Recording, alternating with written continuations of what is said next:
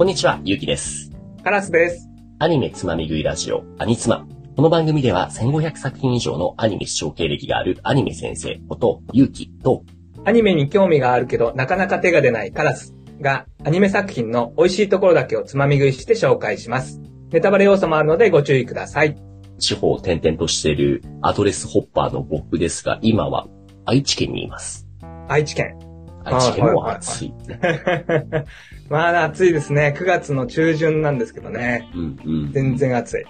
いや、本当に。もう暑い暑いところ申し訳ないんですが、カラスさん。はいはいはい。今日は熱いアニメを紹介します。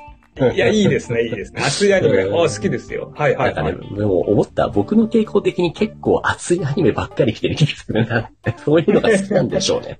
はいはいはいはい。カラスさんもそういうの好き？そうですね。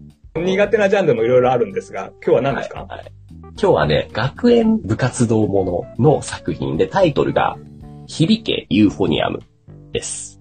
響けユーフォニアム。タイトル的にあんま響いてないですね。なんじゃそりゃみたいな感じですね。いやいやいやいや、ちょっとね、苦手ジャンルっちゃ苦手ジャンルかもしれないですね。部活。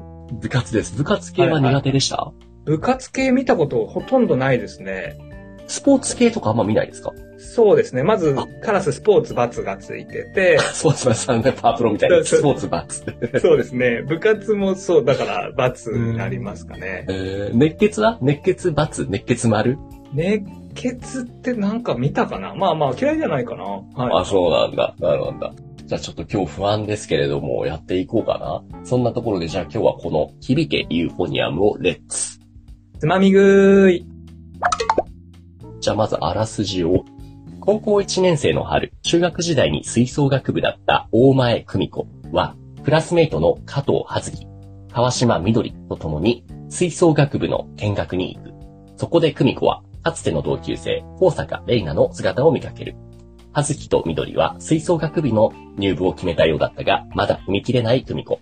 思い出すのは中学の吹奏楽コンクールでの玲奈との出来事だった。吹奏楽部での活動を通して見つけていくかけがえのない者たち。これは本気でぶつかる少女たちの青春の物語。はい。えっ、と、吹奏楽のはい女の子の部活の話。そうですね。高校吹奏楽部の、そう、主人公は1年生の大前久美子ちゃんっていうイメージはこの子ですね。その髪の毛ふわっとした感じのまた可愛らしい女の子。これが大前久美子ちゃんですね。はいはいはい。こういうのもアニメあるんですね。ななんていうか、バトルもないし、あの、うんうん。策略もないし、みたいな。ああ、なるほど。アニメイコール、そういうぶつかり合いが全てだと割と思ってらっしゃるからさ。そうそう、なんかね、あとは女の子の、萌え系の女の子ってわけでもないですもんね。普通の女の子うんだし。うんうん。まあ正直ちょっとその、まあ萌えまでいかないけれども、可愛いなっていうところはね、ありますよ。ただメインに来るのは、このあらすじにも書いてあったような、本気でぶつかる少女たちの青春の物語なんですよね。はいはいはい。あ、そういうと、あれに似てますかね。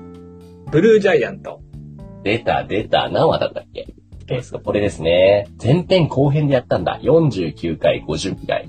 で、ジャズの厚さについて語った回ですね。あれもうん高校生から大学生にかけての19歳ぐらいの子たちうん3人組の、もう青春物語って感じでしたね。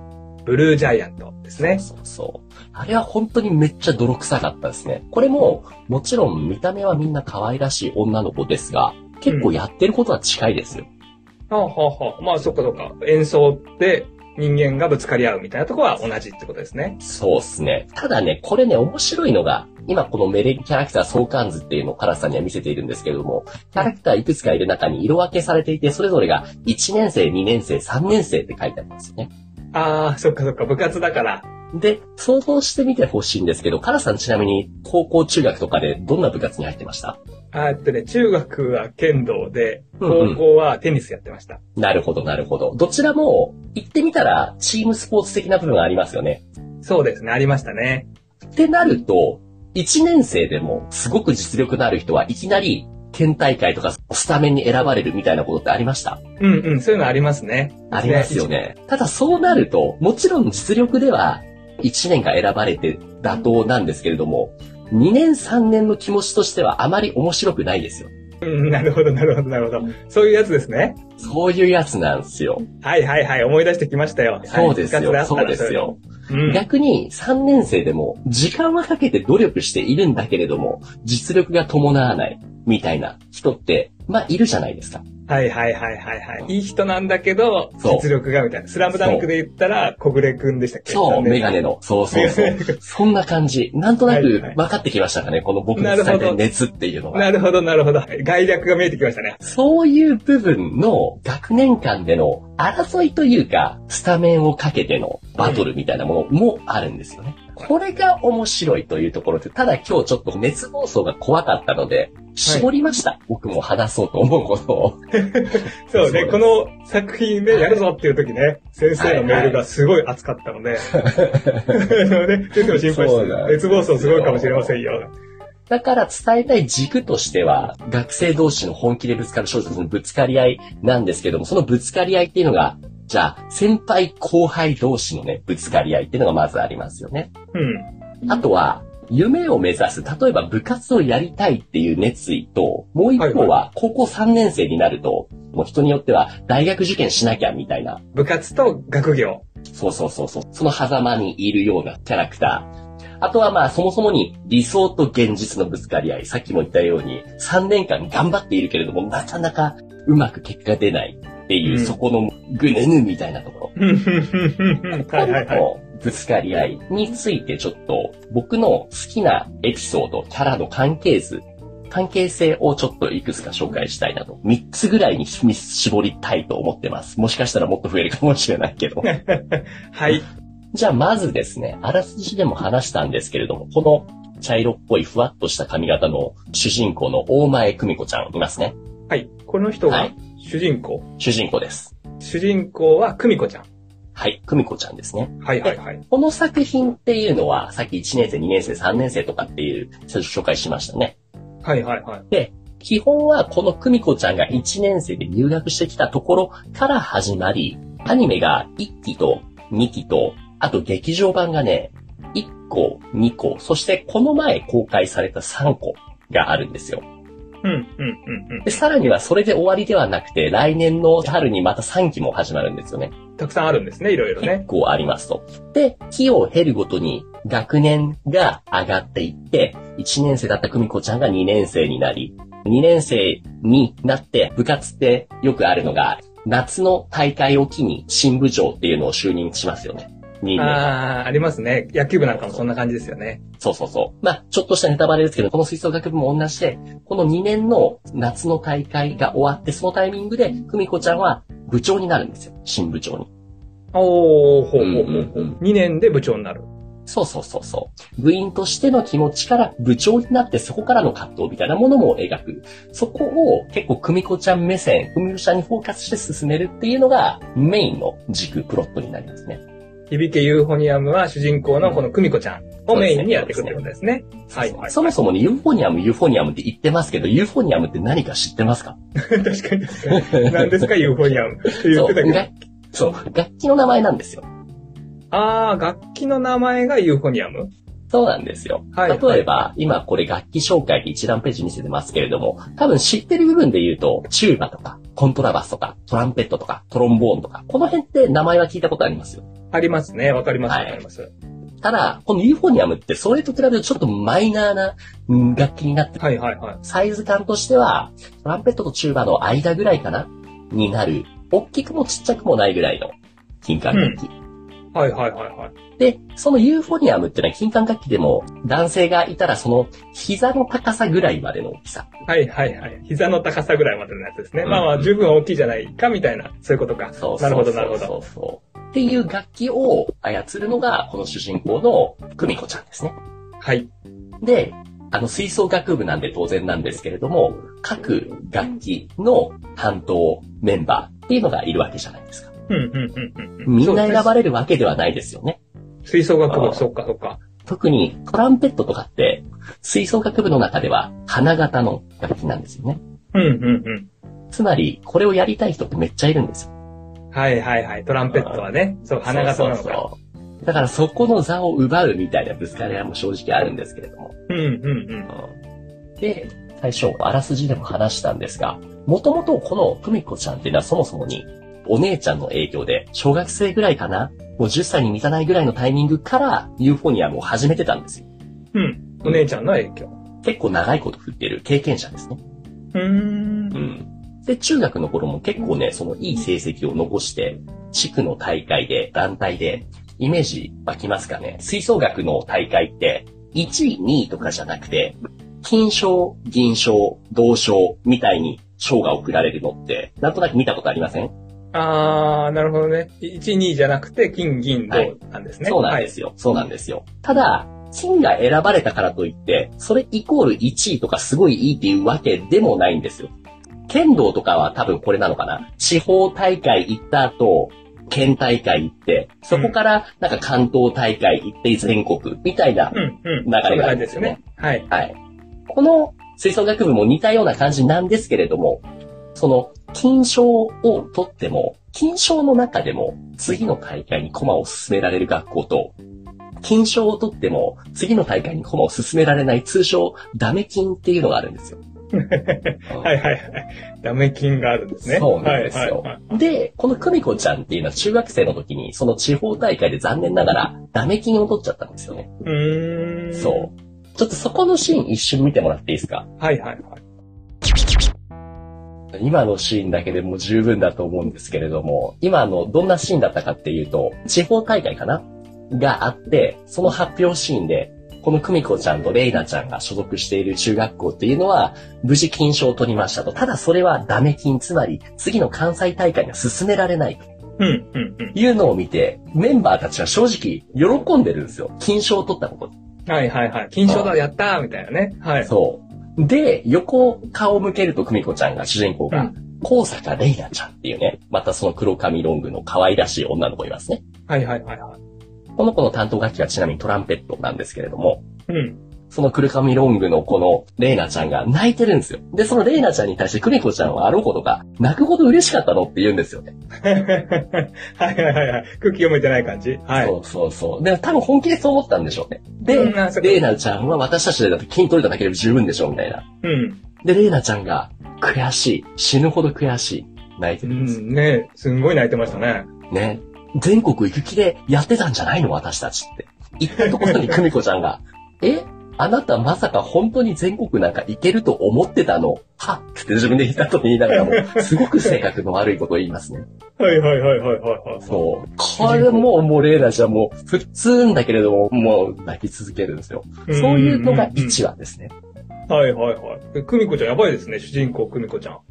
そうなんですよ。変なこと言っちゃってるね悪気はないんだけど、地雷を踏むような、そういう間の悪さを持ってる女の子が久美子ちゃんなんですよね。はいはい。これがじゃあ物語のスタートみたいなことなんですかねス。タートですね。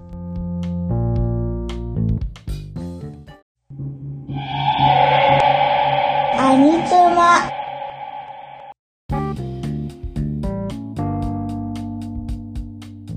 で、だから、久美子ちゃんも、ここでもう一旦吹奏楽は終わりにしよっかなってって、正直高校ではやるつもりはなかったんですよね。そう、本当な高校で辞めるつもりだったんですよ、吹奏楽は。うんうんうん。ただ、まあ、ひょんのことから、ひょんなことから周りの影響で、あ、あなたも昔からやったんなら入りなさいよ、つって、先輩とかからも背中を押されて、始めますと。はいはい。はい。まあ、じゃあ、ここでまあ、はしょりはしょりでいきますが、さっきのその、ドライだった久美子ちゃん、ね、いますよね、主人公ね。うん。主人公久美子ちゃんですね。ユーフォニアムやってる人ね。ユーフォニアム、低音パートのユーフォニアムを続けていくうちに、やっぱりね、新しく入った高校、北宇治高校って言うんですけれども、うん。この先生がそもそもにものすごいスパルタだけれども実力の伴っている先生のもとで頑張っていって、実力をめきめきつけていくわけですよ。あ、はいはいはいはいはい。いいっすねいいっすね。実力めきめき。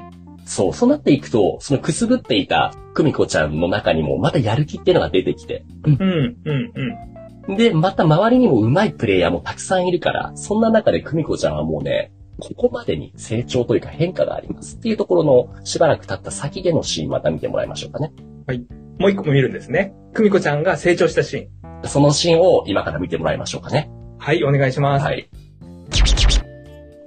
今見てもらったシーンっていうのが、はいさっきまではドライだった久美子ちゃんが、その厳しいスパルタ先生のもとでせ練習をしていく中で、必死に食らいついていくんだけれども、うんその、ユーフォニアムっていうのは、この担当をしているプレイヤーが他にも一人で、それが、この田中あすか先輩っていうメガネかけたすごい素敵なグラマラスな感じの可愛い女の子いますね。うんうん。先輩がいて、同じユーフォニアムやってるってことなんですよね。そうなんですよ。二人で吹いているんだけれども、ただ、実力差があまりにもあるから、その、ここから先のこの部分は、あなたは吹かないで、田中先輩だけに吹いてもらいますってことを先生に言われちゃうんですよね。ああ、あんたはやめといて、みたいな。リストラじゃないけど、下がっててね、みたいな。そうそうそう。はいはいはいはい。もうそれでもう聞いて帰り道、久美子ちゃんがもう悔しい、悔しい、悔しいって。さっきの1話の隣でトランペットを吹いてるレイナちゃん、ルカミノグの子がもう号泣してたのと同じように、もうポロポロ涙流しながら悔しくて死にそうって同じこと言うんですよね。はい、すごい泣いてましたね。帰り道。悔しくて悔しくて、みたいな。こういう心の動きがね、今結構もうすごい飛ばし飛ばしで見ちゃったけれども、うん一話一話見ていくと、徐々にやる気が灯っていくというか、出ていくところを見るとね、すごく感情移入できるんですよね。なるほどね。今は、そっか、いいとこだけ二つ見せてもらいましたから、急に成長したように見えちゃうけど、もう、一話一話だと、だんだんだんだんこう成長していくのが、わかるアニメになってると。ねえ、カラスさんもそういう経験とかないかな？なんかテニスとか剣道とかやってて、なんかもうどう頑張ってもこの先輩に勝てないとか、この学校に勝てないとか、この技術が身につかなくて悔しいみたいな。うんうんうんうん。いや、なかったですけどね。そうか。いや、でまあでもすごいのはわかりますね。あの、うんアニメ見てるとね、すごい悔しいんだなーって。そう。でももちろんそういう人もいるっていうのも事実だからしょうがないね。ちなみにでも、あれですよね、先生もあんまりうん部活とかあのね一応僕、例えば中学で卓球部やってて、結構はいはい県大会行ったりとか、いい成績残してたんですよ。あ、マジっすか？じゃあ初めて聞いた。そうなんですよ。やっぱそういうのやってると、すごく強い相手にもう逆立ちしても勝てないっていうのが、正直くムカつく、悔しいっていうのはありました。あー、なるほど、なるほど。だからね、その辺すごく気持ちがわかるんですよね。うん。っていううんもともと、吹奏楽からちょっと冷めた目線で見ていたけれども、みんなに触発されて、悔しいよ、私も上手くなりたいっていう、そこの青春カットのぶつかり合いっていうのが、まず一つ。じゃあもう一個だけ、今日もう一個だけいいです。はい、はいもう一個ね。三つじゃなくてはいはい二つにしますね。ははいい。先生の熱がほとばしるからもう一個。はいはいはい。いいですよ。じゃあ、次のポイントっていうのがですね、ユーフォニアムなんですけれども、この学校には、今まで話した久美子ちゃん主人公のこと、あと、はいもう二人かな？それが、夏希ちゃんっていうポニーテールの、ちょっとね、なんだろうな、男らしい感じの性格、少しひょうひょうとした感じの性格の夏希ちゃんっていう女の子。この子は2年生、つまり、久美子ちゃんと飛鳥先輩の間ですね。うん。うん。の夏希ちゃんがいて、最初の方に話したように、このユーフォニアムっていうのは、学年が上がっていって、先輩とかっていうのはもう代替わり卒業していっちゃうんですよね。はいはいはい。そっか。部活ですからね。そうなんですよ。そうなんですよ。で、代替わり卒業していって、次の学年として1年生に入ってくるキャラクターで、こういうキャラクターがいるんです。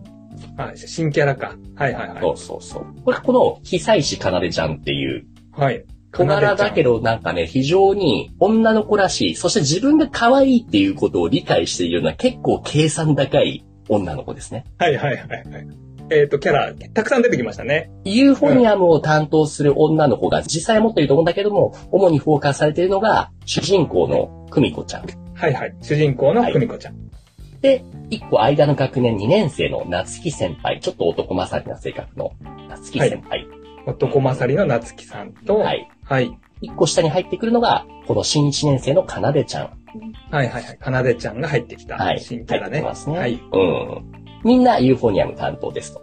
はいはいはい。ただ、実力差が結構バラバラなんですよ。うん、まあまあそうなりますよね。そこにうん同じ楽器やってるけど、実力差は全然違う。そうなんですよ。まず、久美子ちゃんっていうのは、もう結構経験が6、7年ぐらいちっちゃい頃からやってると、つまり上手いですと。はい。主人公久美子はうまい。そしはて、先に言うと、この新1年生のかなでちゃんっていうのも経験者なんですよ。つまり上手いと。はいはいはい。上手い上手いときましたね。うんうんうんそうですね。なんですが、この夏希ちゃん、ちなみに新3年生では副部長になっているんですよね。うん、うん。そう。副部長のこの夏希ちゃんっていうのは、はい。高校からユーフォニアムを始めているから、下手ではないんだが、前述した3人と比べると劣るんですよ。はい、はい、はい、はい、はい、はいはい。なるほ3ど。年生なんだけれども、はい1年生のかなでちゃんよりも、ちょっと下手なんですよ。はい、はい、はい、はい、はい。そそれで？こ覚えてます？さっき僕が話した、その1年生だけどレギュラーに入った、その、例えば剣道でもいたって言ってたじゃないですか。剣道部やってた時にカラスさんが。うん、逆に3年生すごい経験というか練習してきたんだけれども、うん。うん、1年実力が劣るみたい。うん、うん。ありますよね。で、はいこの主人公、久美子ちゃんたちが属している北宇治高校では、学年差に関係なく実力でスタメンを決めるっていうもう分かりやすい方針があるんですよね。はい、はい、実力主義ね。そう。だから、コンテストに、コンクールに参加する前にオーディションをするんですよね。うん、うんオーディション、あ、部内のオーディション。部内のオーディション。そう。うんうんこのユーフォニアムのパートを演奏するのは誰かっていう。はい、はい、はい、はい。そうそうそうはいそうそう。で、そこでのドラマですね。ちょっと、じゃあ、えっ、と、一旦見てもらいましょうかね、動画を。はい。今、はい見てもらいましたけども、何が起こってるかって理解できましたかね？ちょっとじゃあ説明をすると、そのオーディションをしますと、その久美子ちゃんが最初主人公が吹いて、で、出てきて、次に新一年生のかなでちゃんが吹きに行きますと。うんで、そのかなでちゃんの順番待ちを外で、久美子、主人公と、なつき先輩、話しながら聞いてるんですよ。ちょっと音を聞こえてきたタイミングで、異変に気づくんですよね。なんだこれはって。そういうことか。オーディションやってて、1年生のかなでちゃんが吹き始めたら、うん3年生の夏希先輩が、うんあれなんかおかしいって思ったって話ですね。そうそうはいはい。何の異変かっていうと、はいそんなに下手なはずないんですよ。あー。なんとなくわかりまししたかね、なんでそんなことをしたかっていう。た。気使ったってこと？そう、正解。これは、1年生のかなでちゃんは、もちろん実力としてはあるんだけれども、3年生のユーフォニアムなつき先輩がいる前で、そんなに実力を出しちゃいけないと思ってる。これは気を使うっていう言い方もできるんですけども、もう一個言い方としては、もし、かなでちゃんが選ばれて、なつき先輩が選ばれない。その結果、大会に出て、で、いい結果を残せなかった時に、こんなことなら夏木先輩にすればよかったね。みたいなことを言われることを恐れてるんですよ。ああ、そっかそっかそっかそっか。3年生の夏希先輩のこと考えて辞めたんじゃなくて、え自分が怖くて、保身のために、1年生のかなでちゃんは下手に吹いた。てことそれに気づいた夏木先輩は、吹いてるかなでちゃんがオーディションの途中にもかかわらず、オーディション室に入っていって、先生って言って、このかなでちゃんは、正直こんなレベルじゃないので、ちょっと時間をください。もう一回吹かせ直します。って言うんですよ。入ってってましたね。めちゃめちゃ熱いですよね。はいはいはいはい。そうそうそう。入ってってましたね。で、かなでちゃんは、そんなことないです。これが私の実力です。何を言ってるんですか、先輩みたいな。はいはいはいはいはいで、この後、ユーフォニアム担当の3人で話し合いをして、はい。ではい。もうポロッと言っちゃうんですよ、かなでちゃんが。1年生の子が。夏木先輩みたいに実力のない先輩っていうのは存在自体が悪ですって言うんですよ。ひどい。え、そんなこと言うんですか？言うんですよ。そうそうそうそう。はいはいはいはい。それを聞いてもう夏木先輩も分かってる。分かってるけども、そんなこと気にしないで本気で吹けと。私がその結果落ちても構わない。だが、そうやって手を抜くのは何より私に対して失礼なことだ。っていうことを夏木先輩がかなでちゃんに言うんですよ。はいはい。喧嘩になっちゃってるってこと？そうそうそう。で、そこに、この、久美子ちゃん主人公が入っていって、結果として、先輩が選ばれずにあなたかなでちゃん、つまり1年生の子が選ばれず結果になったとしても、私は全力であなたをサポートするよっていうことをね、言うんですよね。うんそんなからどうとでも言えますよみたいなかなでちゃんも言うんだけれども、説得のせい、わかりました、つって、本気で聞きますって言って、はいはい。取り持ちをしたってことか。そこに至るまでの心の動きっていうのがうん非常に、なんでそんなことするのって正直最初見た時は思うこともあるかもしれない。ただ、すごく理解できる。なぜなら、これは前も今言ってなかったですけども、新1年生のかなでちゃんっていうのは中学生の時に似たような経験をしたことがあるんですよ。つまり、うん中1のタイミングですでにユーフォニアム技術が高いかなでちゃんと、中3の先輩で、うまくないけれども、そのみんなからの人望が熱いみたいなキャラ。はいはいはい蹴落として、オーディションに受かったから 大会に出て、大会に出た結果、結果出なかった。ああ、そっか、1年生のかなでちゃんはなんでそんな保身のことをしたかっていうと、そっか、うん中学の時も同じようなことがあって、トラウマになってたから、そうそうそうそうそうそうそう。保身に走っちゃったんだと。そう。へで、え。同じことをしたら、この夏木先輩は、みんなが何と言おうと、あなたが上手いんだから、あなたを認める。だから手を抜くことだけはするなって言うんですよね。うんうん。熱くないですか？暑いですね。暑いですね。